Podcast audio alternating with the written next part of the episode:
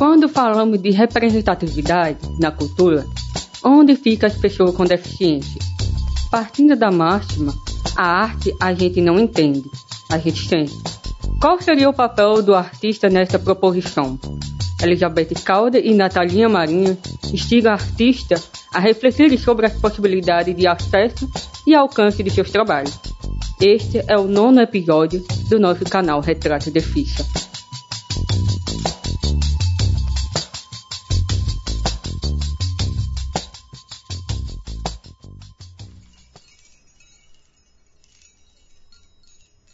Quando falamos de representatividade na cultura, onde ficam as pessoas com deficiência? Natalinha Marinho, artista lagoana com visão monocular, contadora de histórias, cantora e compositora. Com um caminho trilhado na arte como brincante, se junta a Elizabeth Caldas, realizadora audiovisual, na cocriação desse podcast. As duas, com morada na criação coletiva, entendem que pensar a representatividade nas obras de arte é também criar laços, curas e fios.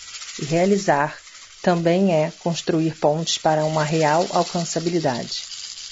Neste episódio do Retratos de Fissa, temos como proposta investigar a arte no sentir como senti-la ou a arte no criar como afeto. Partindo da máxima, a arte a gente não entende, a gente sente, qual o papel do artista nessa proposição? A quem seu trabalho artístico se destina?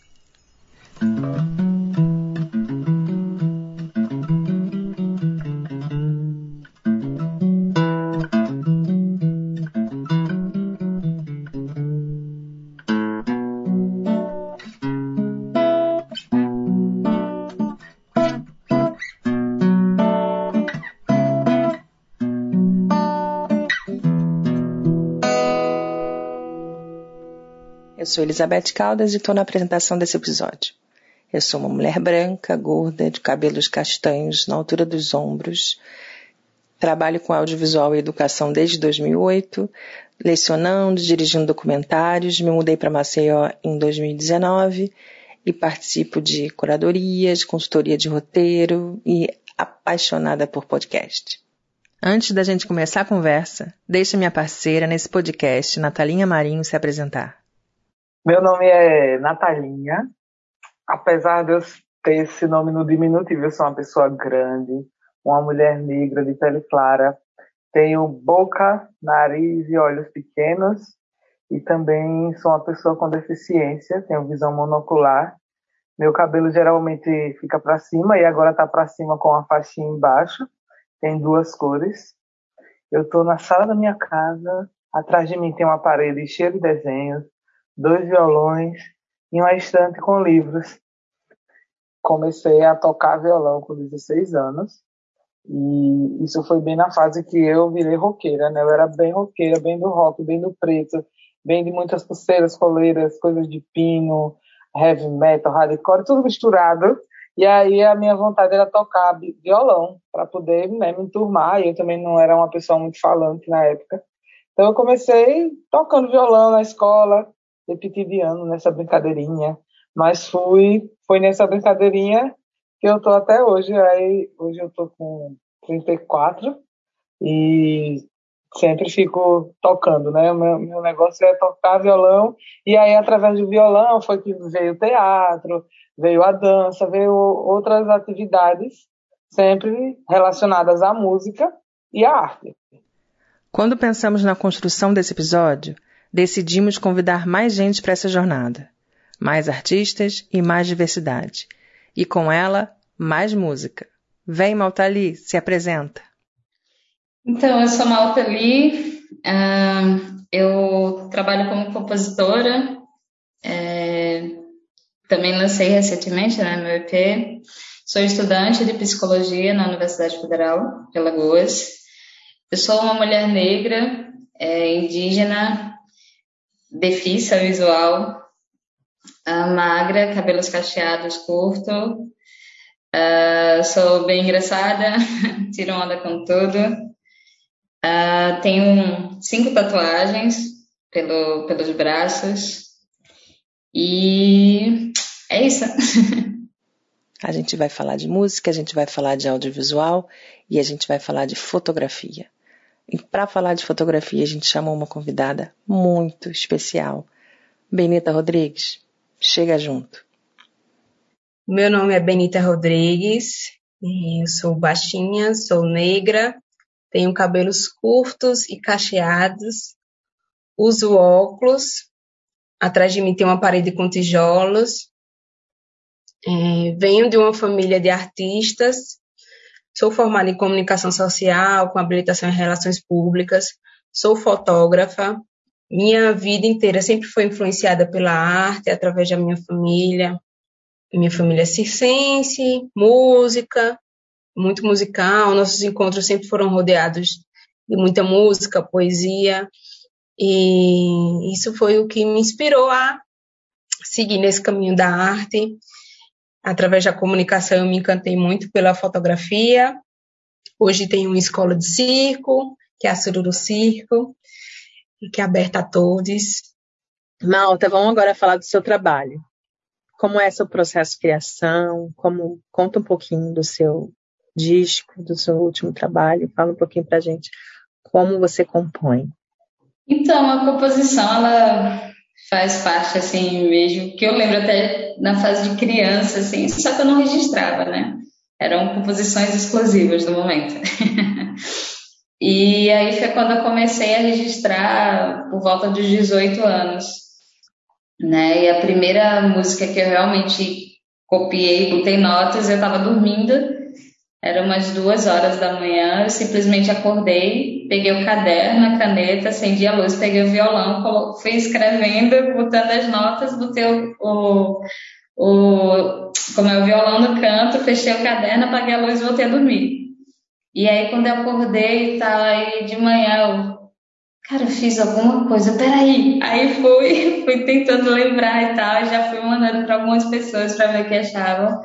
E de repente virou a música que todos só mudavam o nome para namorada para namorada, no meio dos amigos, assim. Então, é isso. Muitas vezes a composição, as minhas composições, elas não são composições daquilo que eu estou vivendo, é, daquilo que eu estou sentindo exatamente. Às vezes ocorre sim, às vezes eu acrescento alguma coisa, eu utilizo um detalhe para criar todo o resto em volta. Então é algo que simplesmente flui, né? Às vezes eu estou aguando o jardim e aí começa a vir, e aí se eu não largar ali na hora e for registrar, de novo se torna uma composição no momento, sabe? Assim, daquele momento somente. Que eu não consigo depois lembrar para registrar. Às vezes eu tô tocando o violão e começo a resenhar, resenhar e sai várias músicas, é tipo, eu não registro, então fica ali. Mas é, geralmente assim, se eu escutar um relato, né, algum amigo, algum conhecido vem é, desabafar comigo, vem contar o que está passando, aí às vezes ali já vou criando alguma coisa e às vezes eu mostro depois para a pessoa, então fico só na minha, porque é algo muito profundo, né, muito pessoal. Mas a, a composição ela foi assim, de relatos, até de vivências assim, minhas antigas, ou de simplesmente uma frase que você fala no meio da conversa, aquilo me toca, eu, eita, que massa, velho. Aí eu vou lá e componho em cima daquela frase. Então, é assim que as composições se, se revelam a mim, né? E sobre o tra trabalho, é, esse lançamento do EP, né, que é o Malta Lee, ele veio através do, do edital, né, que eu passei, é, do Aldir Blanc, então foi um momento bem, bem especial para mim. Eu achei que eu nunca iria divulgar, sabe? Principalmente, não vou mentir, principalmente depois de ter me tornado uma pessoa difícil pela forma como, como as coisas são encaradas, sabe, pra gente. Eu achei que eu nunca conseguiria realmente colocar assim para o mundo. E de repente, quando eu vi, o trabalho ganhou uma. Estou dizendo, não sei se um dia ela vai realmente se expandir, mas a forma como foi trabalhada, você ganhou uma proporção, sabe, com um carinho, um, um cuidado, né, assim, de um, de um, de uma forma tão bonitinha, né, que, que eu tô gostando, assim, é, é muito bom saber que as pessoas escutam e gostam das letras e se identificam né, com as letras. Tem gente que fala, cara, eu vi tua música e parecia que era a minha vida ali que estava sendo, tava sendo descrita, assim, no momento. Então, está sendo bem legal né, ter divulgado em todas as plataformas aí tá, e ter tido um feedback legal de todos que têm escutado. Tem uma máxima na arte, muito no audiovisual, dos filmes cabeças e filmes de gênios, normalmente homens brancos e velhos, que é a arte não é para entender, ela é para sentir. É, eu concordo um pouco com essa frase, mas eu também ela é muito carregada de elitismo, classismo. E eu queria um pouco que você falasse: a arte é para entender ou é só para sentir? Ou a gente entende o que a gente sente? Queria que você falasse um pouquinho. Sua arte é para entender ou é para sentir? Cada um entende a arte como quer, né? Assim como tudo na vida. Cada um entende de acordo com o seu contexto, de acordo com a sua vivência, de acordo com suas ideologias, enfim. Mas o que você sente na arte é muito mais forte do que o que você entende entendendo-se que o sentir passa muito por sensações físicas, né? O sentir vai muito do seu coração, das suas vivências anteriores, porque algo que é, pode ter te tocado muito, algo que pode ter sido um, uma peça de teatro que pode ter sido extremamente emocionante para você, pode não ter sido para mim, né? Mas a parte desse sentir, a arte também tem as suas obrigações de entender o seu papel enquanto um lugar de denúncia, enquanto um lugar onde as pessoas é, precisam entender também né, o que se passa em cada lugar, o que se passa em cada sociedade. Eu tenho assistido a alguns curtas iranianos que têm me tocado muito e está é, muito nesse lugar de entender e sentir, né? Entender denúncias, entender é, outras sociedades, outros contextos, sem, sem colocar ela nesse lugar de um patamar superior, não, nós somos, nós somos superiores porque nós somos artistas, não. Nós não somos superiores por isso, nós não somos superiores né, a ninguém.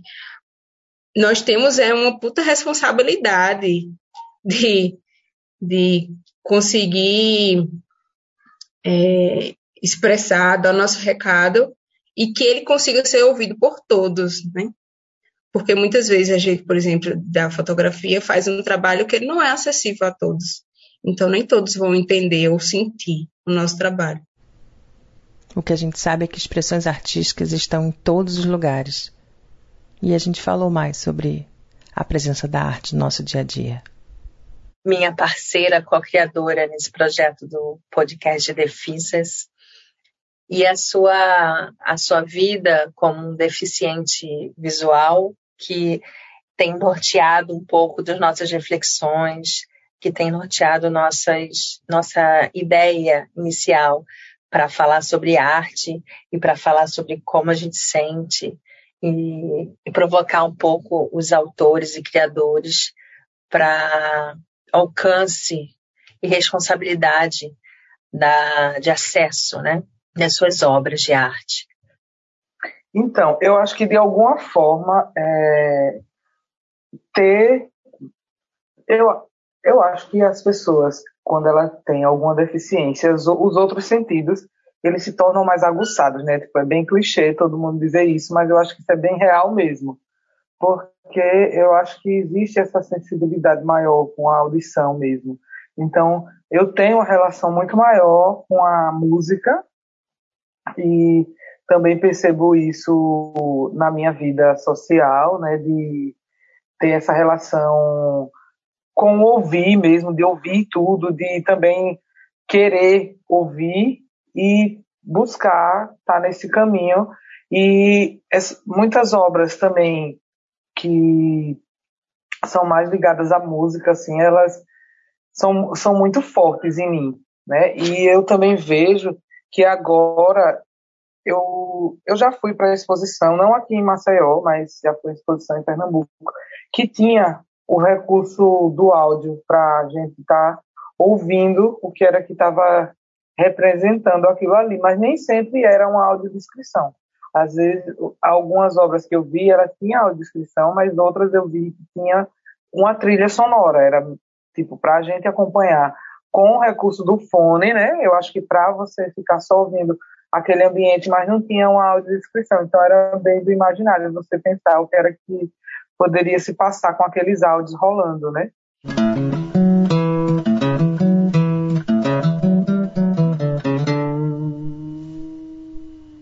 A arte eu sinto de diversas formas, na vibração, na descrição, no toque, sabe, de como a imagem se faz no meu imaginário né, através dos relatos de como eu sinto aquela descrição. Né? Muitas vezes, quando alguém descreve a, a imagem ou a escultura para mim, ela, ela me toca de uma forma tão grande que eu fico emocionada. E às vezes, como a arte, ela, a cada um, ela, ela é interpretada, sentida e vivida de uma forma, às vezes até a forma que alguém descreve aquela imagem para mim não é o que realmente o autor quis trazer mas ela também ganha vida através daquilo que eu que eu crio do meu imaginário ao, ao ouvir. Tem uma curiosidade, né? Porque a, a minha deficiência, né? Ela veio de nascença e aí eu sempre, como é que posso, sempre lidei com ela bem. Eu não tenho, é, eu não tive a experiência de enxergar com os dois olhos que você teve que aí a sua veio né, em consequência de outras coisas já futuras. Como foi que, como é que você sente hoje a questão da relação com a música especificamente, o seu, o, o ato de ouvir? Porque assim, é, eu penso que deve ter ficado mais aguçado esse sentido, né? E aí, como é que você sente assim essa essa diferença? Teve essa diferença assim grande ou foi algo que foi é, natural acontecendo aos poucos, porque você já tinha essa vivência antes musical, né? De eu, eu, eu lembro que eu conheci você na época do coral, do Embracanto, e que você cantava e tal. Então, você já tinha essa vivência antes de passar por esse momento de se tornar monocular. Então, como foi, assim, é, foi muito diferente, você hoje percebe mais coisas com, com ouvir a música, a arte, ou foi natural, assim, as coisas foram devagarzinho e se encaminhando para o que está hoje? É, monocular e baixa visão, né? O que eu enxergo, eu enxergo pouco. Ele é um olho que vê em vultos ou, enfim, só o formato, as formas das coisas das pessoas. Então, eu sempre tive os, os sentidos bem aguçados, né? É, de ouvir coisas assim longe que as pessoas, oi, como assim? Ou de sentir cheiros que ninguém estava percebendo, de ver coisas, apesar que aos 14 anos é, que é da família miopia, mas do nada às vezes eu enxergava coisas além uma distância é, até de assustar um pouco. Mas quando a gente perde sentido, realmente isso mexe com, com, com todos os outros. Tanto que cheguei a ter momentos de ter uma certa tontura, né? de, de, de ter um desequilíbrio, porque os outros sentidos estavam mexendo. Então, é, nesse sentido de ouvir, é, como eu capto muitos sons, às vezes isso me atrapalha, né? Porque às vezes eu tô aqui conversando com vocês, por exemplo, e aí o, tá acontecendo barulho lá fora com o vizinho, com o carro, numas ruas aqui longe, e eu vou ouvindo, às vezes até o vento que bate nas árvores e tal. Então, quando eu consigo realmente me concentrar, eu percebo coisas na música de uma forma realmente muito é, muito mais nítida, muito mais profunda. Então é algo que eu preciso na minha vivência, né? Eu sei que cada um tem uma forma de encarar. eu preciso realmente me concentrar, porque ou eu consigo até alcançar notas, né? Como quando eu gravei o EP, o meu produtor musical, Jânio Moreira, ele ficou até espantado porque eu alcancei notas que é muito difícil para alcançar, mas em outros momentos eu cheguei a ter um, um certo me perder um pouco, né? Na nota, no ritmo e tal, por causa dos vários sons que estavam perto de mim. Então, é, essa, esse excesso de sons, às vezes, hum, para mim, ela pode atrapalhar, preciso realmente me centrar. E em questão da música, por exemplo, é, eu não tenho um estudo aprofundado do violão, por exemplo, assim. Então, até quando eu vou para estudar alguma música nova, né, com, eu tento pegar as notas mais simplificadas e tal, e aí eu vou tentando é, acompanhar desse modo. Às vezes eu tento de alguma forma pescar as notas, mas tentando realmente aos pouquinhos, nem que eu bote a música bem lenta para tentar diminuindo né, a velocidade para tentar acompanhar de alguma de certa forma através daquilo que eu estou ouvindo.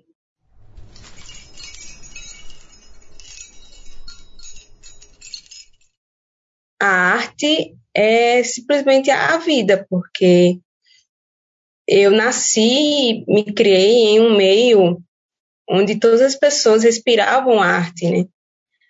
É, Para quem nasce nesse meio, a arte não é só é, um momento, uma poesia, uma música, a arte é tudo, né? O que está no nosso cotidiano, tudo, tudo é arte.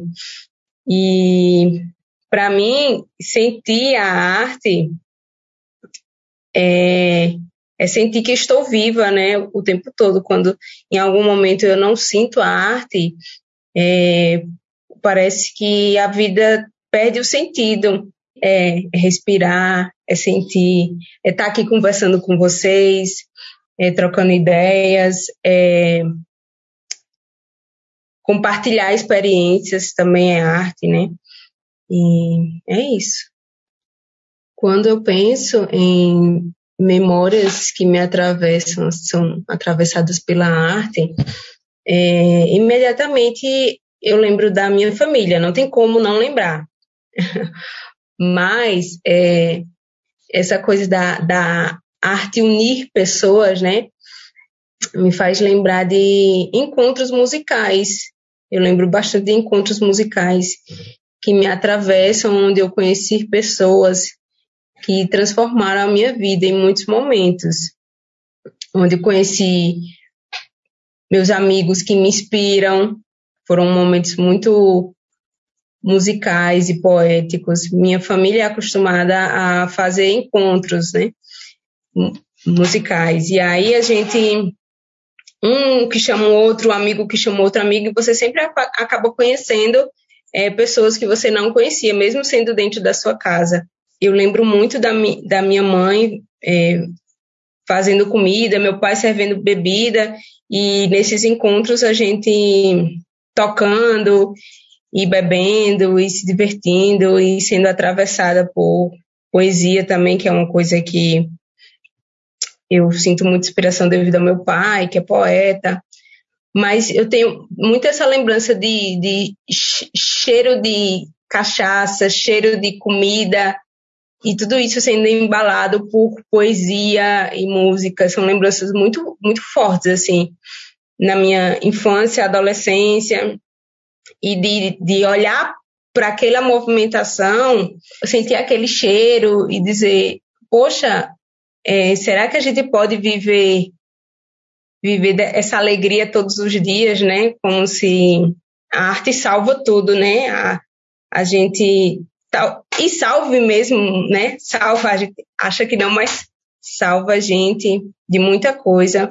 Você falou sobre a sua família ser de origem circense, né? E hoje você dá aula numa escola de circo e você também é idealizadora da escola. Não sei se dona seria a palavra, mas enfim, uma das pessoas que são responsáveis pela escola e também acaba tendo uma relação bem próxima com o teatro, né? Porque eu já vi você fotografar, além do espetáculo que eu faço parte, obviamente, que foi agora recente, é, outros espetáculos de teatro. Como, é, fala um pouquinho sobre essa relação com, a, com o teatro mesmo. É, uma das coisas que eu mais amo fotografar é, são espetáculos. Porque é, eu vou construir a minha obra baseada em outra obra que já está lá, né? Foram outras pessoas que criaram aquela obra e eu tenho que ter muita responsabilidade é, em como eu vou transmitir aquela obra através da minha fotografia, que vai se tornar outra obra. Então, é, fotografar espetáculos de teatro, de dança, é, é algo que eu preciso ter muito cuidado. Eu estou mexendo com a obra de outra pessoa, mas também é algo que me dá muito prazer. Eu me aproximei mais do teatro por causa do meu companheiro, que é ator, fundou junto comigo e com um outro amigo nosso, Ícaro Gama, a Sururu Técnica Cicenses, que é a nossa escola hoje de circo. Convido todos vocês, quem quiser conhecer Sururu Circo. e essa relação da fotografia com o teatro, o que acontece? Em geral, sim, os espetáculos são trabalhados muito na sombra, né? Isso quando eu falo espetáculos de sem ser ao ar livre, né? espetáculos dentro de teatros, dentro de espaços fechados. Espetáculos ao ar livre contém outra dinâmica, né?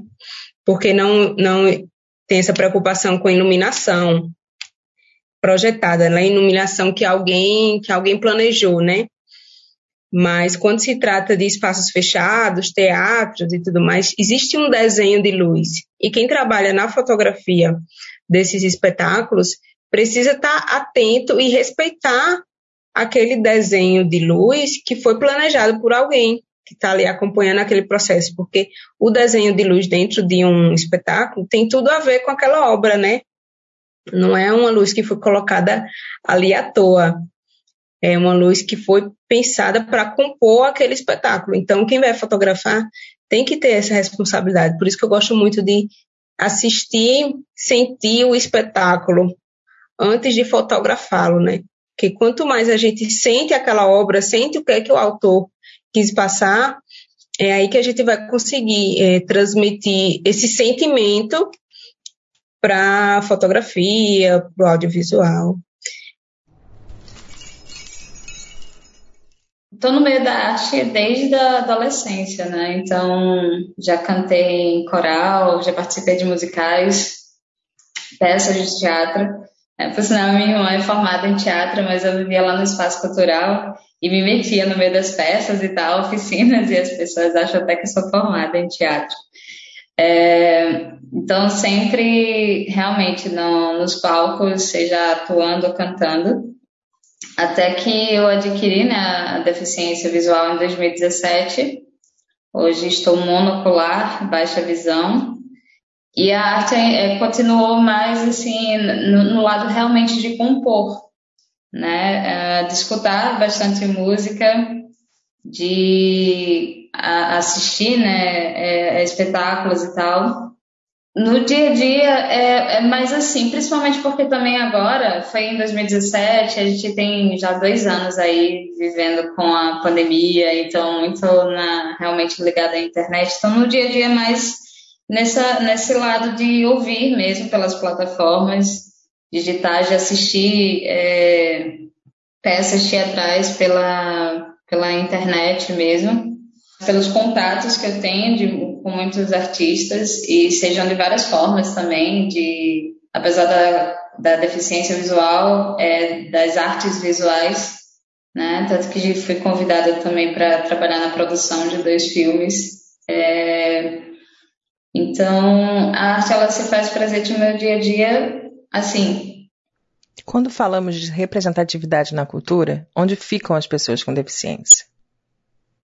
Eu tenho pouco acesso a esse universo da acessibilidade, é, mas eu sempre tive um questionamento como seria, porque fotografia é algo a princípio muito visual, né? A princípio, a fotografia é algo visual. E aí eu sempre me questionei como que a fotografia poderia é, ser mais acessível, né, para pessoas, por exemplo, que têm baixa visão ou não têm a visão. E aí, fazendo há um tempo atrás, fazendo uma, uma pesquisa rápida, eu descobri um fotógrafo que eu acompanho hoje em dia, um fotógrafo chamado João Maia. É, ele é um fotógrafo cego e ele fundou Fotografia Cega, que é um projeto onde ele dá palestras, dá cursos para pessoas que têm visão ou não, é, sobre a fotografia e acessibilidade. Então, quem quiser já acompanhar aí, pode colocar nas redes Fotografia Cega, que vai encontrar o João Maia, que é um artista incrível. Ele é especialista em fotografia esportiva, inclusive agora nas, nas últimas Olimpíadas ele era o único fotógrafo cego, fotógrafo nas Olimpíadas no Japão.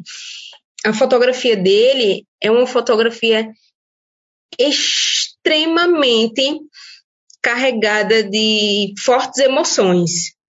Cada fotografia transmite aquilo que ele está sentindo e é muito massa quando você escuta ele falando que o que ele sentiu naquele momento é exatamente o que está lá na fotografia dele. Mesmo ele não tendo esse recurso da, da visão, ele incrivelmente transmite nas suas fotografias sentimentos muito fortes. Tem umas fotos bem legais e ele fotografa também bastante pessoas com deficiência. É um olhar muito muito peculiar mesmo, assim, nem parece, né? Assim, se a gente for que ele realmente ele sente mesmo o que a fotografia quer ele é trazer, é porque cada foto espetacular. Ele é incrível. Ele é incrível. E é um homem negro também. É interessante isso porque quando eu fui é, chamar pessoas para participarem da gravação dos clipes, né, do, do, do, das músicas do EP, eu queria trazer pessoas diversas. E aí, quando eu procurei, por exemplo, é, uma mulher que fosse defisa, artista, eu não achei. Né? Eu falei com algumas pessoas assim e, e eu não tinha encontrado.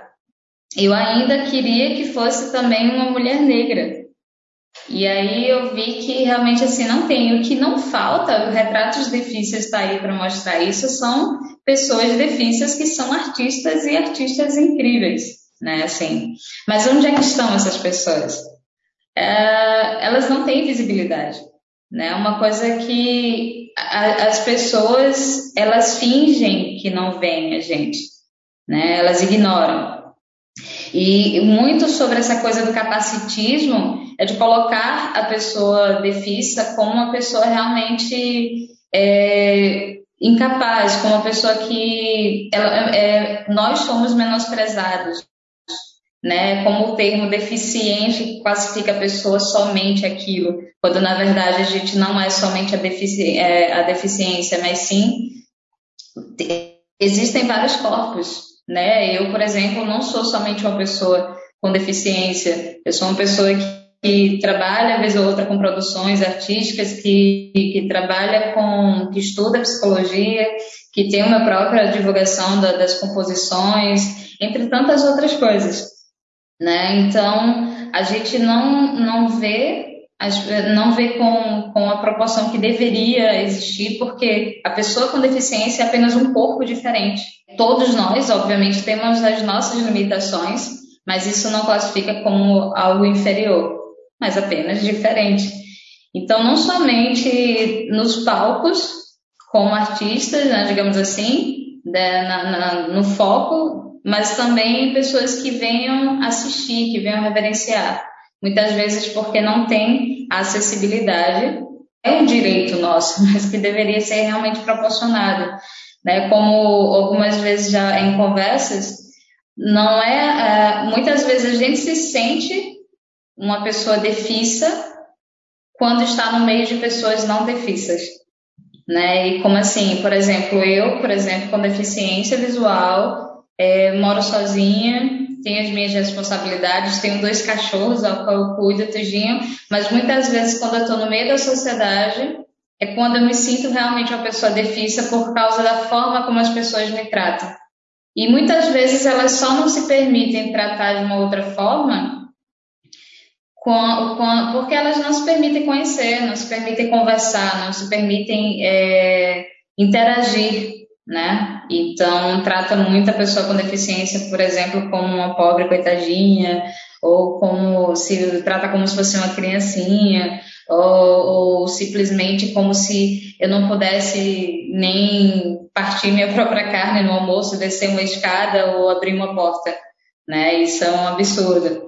Então, no meio da arte, as pessoas deficientes elas estão é, é, muito ausentes, é, não somente por todo o histórico, né, dentro de quem vivencia a deficiência, mas também de quem trata a pessoa com deficiência, de como trata a pessoa com deficiência.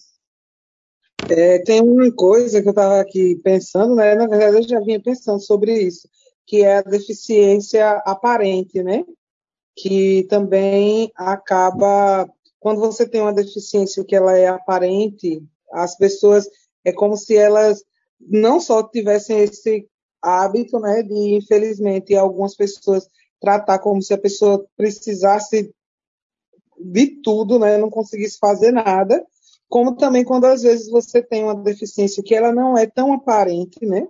Que ela, no meu caso, por exemplo, que é mais uma quando alguém sabe que eu tenho uma deficiência, mas é de você encarar também outras realidades, né? De até de, da sociedade mesmo, de você ir numa fila que é para prioridade e você não ser respeitado porque a sua deficiência não é aparente, né?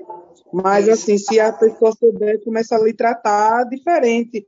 Mas até então ela lhe tratava normal, porque ela acha que é uhum. o normal, né? Que eu não sei nem se é uma palavra interessante para falar sobre tantos corpos diferentes, né? Uhum. Mas as pessoas têm, têm isso também, né? Que eu estava você falando e eu pensando sobre essa questão da aparência, né? De quando a gente não tem, quando a gente de fato tem, e, é, e essa coisa do respeito mesmo sobre achar que você precisa ou necessita que a pessoa faça tudo, ou que você é incapaz porque você tem uma deficiência.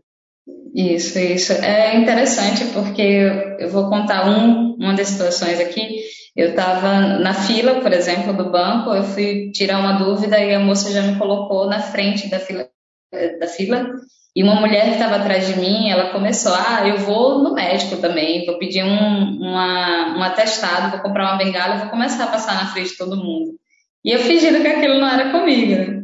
E ela, é, isso é um absurdo, as pessoas, e tipo assim, é, realmente tem quem diga que eu não aparento conviver com a deficiência visual, né? Primeiro, quando eu conheço o ambiente, eu me desenrolo super bem, eu realmente, como eu tenho o olho muito pequenininho, fechado, não dá para ver o olho que é totalmente né, afetado já pela deficiência, todo branco, esbranquiçado. E, e aí eu sempre fui de cortar o cabelo de várias formas, o cabelo estava meio que descolorido, toda, com um estilo totalmente diferente. As pessoas têm essa caracterização também que a pessoa com deficiência ela se veste mal, né? É impressionante como isso é forte.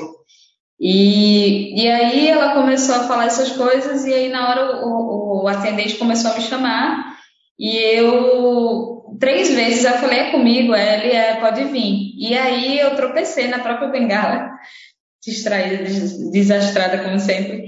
E aí eu ia caindo. E aí foi quando ela viu que realmente eu convivia com a deficiência visual, né? E quando um rapaz estava atrás dela, tá vendo? Você tem que prestar atenção, como é que você fala um, um absurdo desse e tal, enfim. E então tem essa coisa de realmente você ter que aparentar tem aquela coisa que eu, quando estou com a bengala, as pessoas sabem, mas quando eu não estou, as pessoas não sabem, né? E isso já muda, é impressionante como muda o trato. Até na questão, quando eu estou sendo paquerada, que eu percebo que a pessoa percebeu a bengala e ela deixa de, de olhar, sabe? Ela, quando tá muito perto de mim, por exemplo, que eu percebo a pessoa olhando, olhando, olhando, quando ela vê a bengala, ela já muda, sabe? É como se tá paquerando, por que que precisa do meu contato também, né? Não é você que tá afim? Mas assim, e também dessa questão de achar que realmente a pessoa precisa de tudo, sabe? Ela não pode ir ao banheiro sozinha, ela não pode pegar uma água, ela não pode sentar, ela não pode fazer nada, ela não pode é, para, né, nesse caso que a pessoa é cadeirante, por exemplo, fazer outras atividades, e isso chega a ser sufocante, e são nesses tratos que realmente faz com que a pessoa defissa sinta-se defissa, e não simplesmente uma pessoa com um corpo diferente, né? Tenho certeza que cada um de vocês, por exemplo, tem coisas que vocês têm limitações, tem coisas que precisam de auxílio, mas isso não significa que não possa fazer as outras coisas.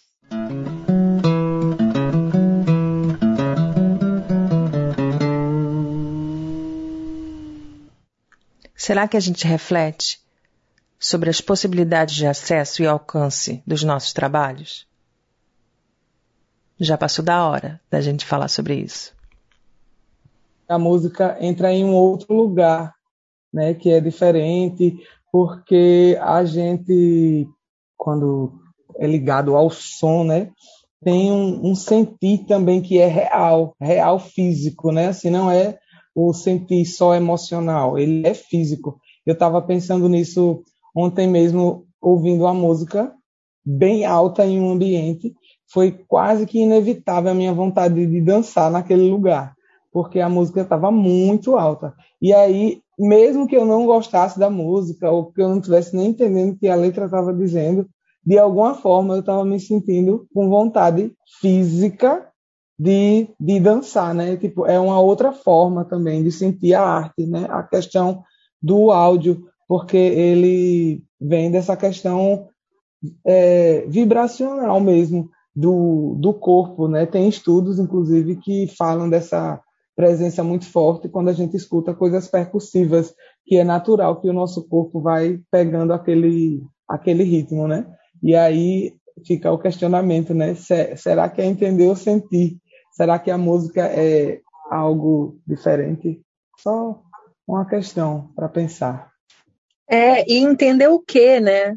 Entender o que que que audácia é sua que vai colocar uma obra no mundo, vai achar que você tem algum controle do que que é, que aquilo que as pessoas têm que sentir. Uhum. É, que, que prepotência é essa, né? Se, se a obra de arte justamente ela é a personificação ela vira universal quando cada pessoa faz a sua representação, né? Isso. A música a gente faz a nossa representação, quem ouve, né? E tem essa coisa que a Natalinha falou, ela é física, ela, ela vibra na gente, né? Então, por isso que a, que a música ela tem essa, esse apelo, essa, essa amplitude muito única. Que... E ela é bem acessível, inclusive, em relação às outras artes, né? Porque chega hum. quase que da mesma forma que chegam a qualidade de som de um, um artista famoso que grava lá a sua música, é aquela mesma música que vai tocar num lugar muito pobre, com a mesma qualidade de frequência, assim, porque o que acontece também é que às vezes, né, o acesso às artes visuais acaba sendo pela uma tela de computador, né, quando tem esse acesso e ele não é da obra em si, né? Ele é uma, digamos, uma fotografia da obra, né? Que já é uma outra obra. Então, é uma reprodução, é. é. é então, é, a música não, ela chega mesmo assim. Você pode passar numa casinha bem humilde e você vai estar tá ouvindo aquela mesma música que, se for aquela música, vai tocar na outra casa lá das pessoas que têm um poder aquisitivo melhor da mesma maneira. Então, é, é, essa questão do acesso, é, eu acho que se de alguma forma as outras artes pudessem ser como a música, seria incrível, né? Assim, o acesso à arte mesmo de, de quase de qualidade mesmo, parecida, talvez. Acho que é isso a palavra, não sei. Qual é o nosso papel como artistas criadores? Que isso seja um, um ponto chave na, na, quando fecha um trabalho, quando publica um, uhum. tra um, trabalho, quando faz um texto, quando se coloca como, como um portfólio. qual é o nosso papel nesse local da acessibilidade, se a gente sabe que nosso viver é político, sabe que a nossa arte é política. É, e aí fica aqui o último questionamento, que é quando a gente fala de representatividade na cultura, onde ficam as pessoas com deficiência? Quando você fala essa questão de acessível a todos, a nossa a obra ser acessível a todos é um exercício constante, né? Que se a gente não instigar e que não persistir, insistir, vamos ser acessíveis. É, essa, essa população que é grande, que não é pequena, que já é invisibilizada, pode se tornar cada vez mais por quem, por quem diz que é acessível a todos, né?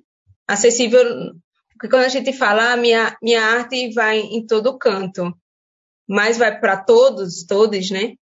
Uma coisa é ir para todos os lugares, outra coisa é estar acessível para todos, tem suas múltiplas deficiências. Toda vez que eu vou é, divulgar algum trabalho nas redes, principalmente que hoje é o maior canal de divulgação, são as redes sociais, é, eu sempre. Porque tem uma coisa muito clara, que é a descrição da imagem, mas além dessa descrição o que mais eu posso fazer para que a mensagem que eu estou passando visualmente ela possa ser entendida por quem não tem a visão, né? Porque muitas coisas não são com palavras. Eu fico pensando, palavras não podem descrever, né, alguns sentimentos. E eu fico pensando que a música é algo que a gente pode atrelar à fotografia. A música traz a vibração, traz o sentimento. Por isso que hoje estou é, buscando cada vez mais usar alguns recursos de audiovisual para ter uma acessibilidade maior na fotografia. Mas isso é um rolê de processo de construção que a gente vai tentando, experimentando, para que ela seja acessível. É, como uh, a gente tem que ver que a acessibilidade, ela, uh, quando ela não se tem, é quando faz com que a gente se sinta difícil, como eu tenho dito, né? Então, fazer com que tenha legendas, uh, se dependendo do, do, processo ter também é, interpretação de libras, né, em vídeos e tal, só que isso também não é acessível financeiramente. Né? A gente tem que ver também como é que pode se trabalhar desse modo, como é que o governo também pode nos auxiliar nas produções é, com esse tipo de ferramenta. Né? Não, é, não é fácil você acrescentar legendas, não é fácil você acrescentar a telinha lá com intérprete de Libras, não é, não é acessível financeiramente você é, colocar audiodescrição. Né? Realmente é um valor que muitas vezes foge do que, por exemplo, o edital possa proporcionar. Então, mas eu acho que é um direito nosso, é algo que a gente poderia correr cada vez mais atrás desse direito. E aqueles que puderem né, ter financeiramente a forma de, de agregar isso, é, que faça. É, do mesmo jeito que as pessoas não defissas, elas precisam realmente é, se tornarem acessíveis à acessibilidade, né, como nos órgãos institucionais, tipo como na universidade, que é algo que eu tenho é, tido um, um, um, trabalho cotidiano, né, não é cotidiano lá, de tentar ter acessibilidade, tentar ter um bom atendimento institucional mesmo. Eu acho que os artistas, eles também nós artistas devemos é, nos tornar acessíveis à acessibilidade, né? Como é que eu, como atriz, por exemplo, posso fazer um trabalho que seja acessível a todos? É, ou pelo menos, é, obviamente que existem vários tipos de deficiência e dentro da deficiência visual, por exemplo, tem vários tipos de percepções, da auditiva também. Então, não posso padronizar uma coisa, mas eu posso é, acessar esses mundos e ver como é que eu, como atriz, por exemplo, posso fazer um trabalho que, que chegue através dos sons que eu emano, através dos movimentos que eu faço. Né? Assim também como a artista, é, cantor, né? que aí eu fico, como é que eu posso chegar a uma pessoa com deficiência auditiva? Então, ela, ela simplesmente ela pode sim acessar aquele mundo, né? Como eu já ouvi de vários, de alguns amigos com quem eu trabalhei, né? Que convivem com a, a surdez, da vibração, né? Do sentir dos movimentos ali de quem está tocando o instrumento. Existem pessoas que são é, que convivem com a deficiência auditiva, que são, que usam aparelhos, então elas conseguem também acessar. Obviamente que a forma como cada um escuta é diferente, é, seja com ou sem a deficiência auditiva. Então, acho que o, o escultor, o pintor, né, a pintora, a escultora, ela pode também, como é que eu posso fazer um trabalho que seja acessível a todos? Então, acho que eu não posso simplesmente focar em uma classe, eu não posso simplesmente focar em uma raça, em um gênero, e, e simplesmente se eu sou artista, eu tenho que levar a minha arte para todos. Então, como é que eu posso fazer isso? Então, acho que a partir do momento que é, eu me conecto com o mundo, eu posso conhecer muito mais do que o meu próprio mundo, eu posso ver além daquilo que eu enxergo, né? Fala uma pessoa com deficiência visual. Mas eu, eu acho que é, é, justamente isso. É como quando eu começo a conviver com as pessoas e elas dizem como é que eu posso te ajudar, assim, eu não sei como fazer. Eu falo, é, simplesmente vamos conversar. Né? Eu acho que a partir do momento que eu falo para você aquilo que eu estou precisando, como me abordar, como fazer algo comigo, é quando você vai conhecendo.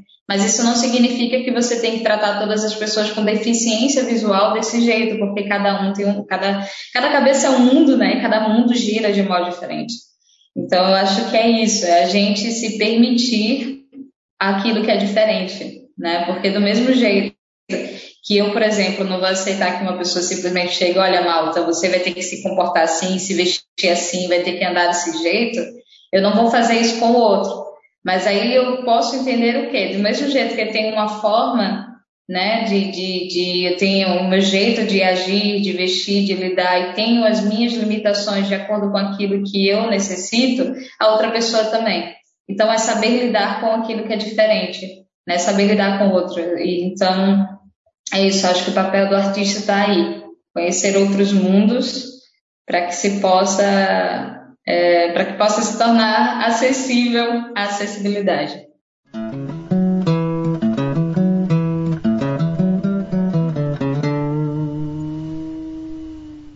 Nas nossas primeiras conversas que a gente ficou fazendo na construção desse podcast, é, você me falou uma frase que ficou muito na minha cabeça, assim. Eu queria que você falasse um pouco sobre ela, assim. Que você disse que os difíceis são destinados a ver o óbvio. E isso ficou na minha cabeça. Porque eu acho que, na realidade, um pouco, essa frase tem um quê de, de literal, no sentido de isso aqui é isso aqui, de alguém te dizendo o que está acontecendo no lugar ou numa situação, mas também tem um pouco de subjetivo nessa, nessa frase, assim, que aí eu acho que cabe um pouco para todo mundo, que é o que será que esperam da gente, assim, de querer que a gente faça, vá além do que a gente está vendo tem um pouco de, de reflexão, assim, de não, de não nos permitir ir além mesmo do que está ali. Essa nossa falta, nossa passividade, né, como sociedade em si, ela também me atravessa quando você fala dessa coisa do que a gente está sempre querendo ou buscando ou nos fazendo só enxergar o óbvio. Porque é meio que uma indignação, assim, uma frase dessa, assim, o que, que é que te incomoda? Porque eu acho que a arte é do sentir mesmo. A gente sente além do que a gente está vendo, ouvindo, pegando, tendo uma sensação tátil. Eu acho que ela vai além. Tipo, a gente sente mesmo, assim, é como é o som que toca a gente, é uma luz que bate e dá uma sensação e leva a gente para algum lugar. É, eu acho que é isso, assim. A arte ela tem esse poder de deixar a gente ir para esse outro lugar também. Sobre esse, esse ponto, né? Do óbvio, de ver, de assistir o óbvio, acho que é realmente o não se permitir conhecer a pessoa defissa, né? É, não conversar, eu não se permitir o diferente. Cada pessoa que lê um livro, ela vai criando um universo sobre, vai criando o, o cenário, vai criando é, as suas próprias é, perspectivas sobre o que está lendo ali. Tanto que muita gente, quando assiste o filme, se decepciona, porque o que está sendo produzido ali é o que o diretor né, quer trazer, é, entre outros. Então, por exemplo, a imagem ela não se concretiza somente pela visão do corpo, né, do, do, do, dos olhos, ele simplesmente ela se, se concretiza através daquilo que você também sente, daquilo que você é, imagina, né? A imaginação ela faz com que a imagem aconteça. E muitas vezes ela pode ser bem mais incrível do que está sendo realmente ali retratado, né? É, fisicamente falando. Eu, eu acho que o, o, óbvio ele é muito muito vago, ele é muito perto do, da proporção do que realmente a gente possa trazer para si, seja uma pessoa com deficiência visual qualquer outra pessoa que não conviva com ela. Né? A nossa imaginação ela tem uma, uma capacidade incrível de transformar até as coisas. Isso que você fala sobre o óbvio é muito isso que a gente quer trazer nesse podcast. Mas é trazer o artista para essa responsabilização. Porque só quem pode dizer o contexto, só quem pode explicar além do óbvio é o artista. Ele, ele pode fazer isso com a sua obra. Ele pode, ao lançar uma obra em qualquer plataforma que seja, ele pode sim fazer uma descrição do contexto daquilo, para ajudar as pessoas que vão fazer as audiodescrições formais a terem também essa, essa, esse material, essa ferramenta ainda que não seja uma explicação para quem está vendo, né? Tipo, uhum. cada um vai ter a sua percepção quando ouvir perceber aquela obra. Isso. Essa é. questão do contexto da, da coisa mesmo, né? De você pensar porque aquilo acontece daquele jeito e levar aquilo para o público. E aqui a gente faz um convite a todos os artistas, seus próximos trabalhos, nos próximos lançamentos, que tem esse tema presente na sua obra também. O sentido de uma obra de arte pode mudar dependendo do seu contexto ou de quem as vê. Então, as leituras de um mesmo objeto podem ser diferentes, mas isso não significa que uma seja melhor ou mais correta que as outras. Este podcast teve um argumento desenvolvido por Natalinha Marinho e Elizabeth Caldas e contou com trechos da curadoria da Bienal de São Paulo e da escritora Renata Correia. É uma realização Rotina Filmes, com roteiro e apresentação de Elizabeth Caldas e trilha sonora original de Natalinha Marinho.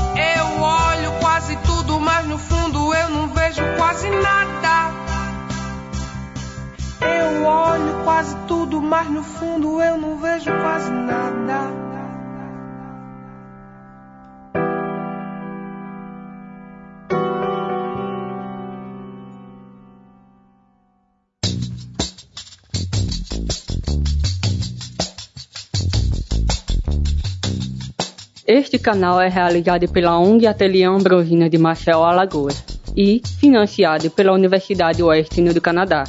Comigo, Olga Aureliano, na mediação e na produção local, ao lado de Vanessa Malte e Bruna Teixeira, minhas parceiras de equipe.